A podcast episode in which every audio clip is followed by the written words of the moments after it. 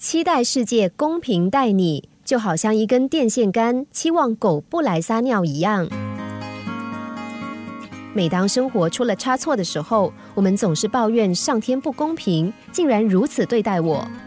在痛苦中呻吟、哭泣的时候，心里总是反复质疑：为什么是我？为什么现在发生？我该怎么办？事实上，世上所有人都在问相同的问题，只是个个都处在生命中不同的阶段。为什么偏偏就在我刚刚升职的时候？为什么偏偏在我刚退休之后？时机或许不同，但是人们的质疑却总是千篇一律。生命中似乎没有任何人、任何时机是适合发生任何不幸的。我们总是期待自己拥有最好的健康，从不惹麻烦的子女，凡事顺心，一切如意。一旦危机降临，种种痛苦、疾病或是死亡迎面来袭的时候，只会大喊说：“这不公平。”然而，我们都错了。不公平的并不是生命本身，而是我们看它的角度。没有人会愿意拥有出生的苦痛，但是我们必须经由这一痛苦，才能够来到世上。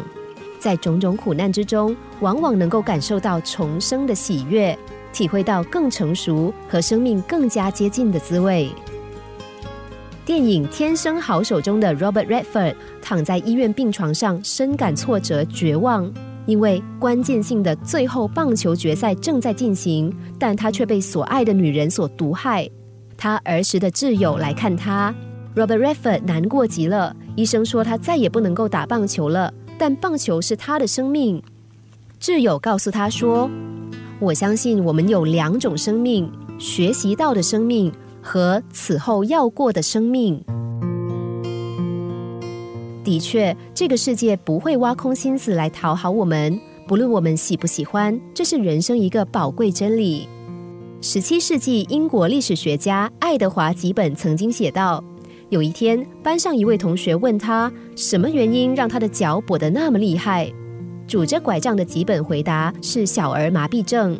他的同学又问：遭遇这种不幸，你怎么还能够这么自信而且乐观地面对这个世界呢？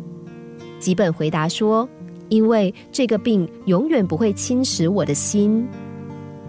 怜悯自己的人，即使把它放在柔软的沙发上，依然会自怜不已。从今起，请停止‘为什么是我’的态度，不再向自怜招手。假如你的心灵没有附上甲板，那又何来的残废呢？”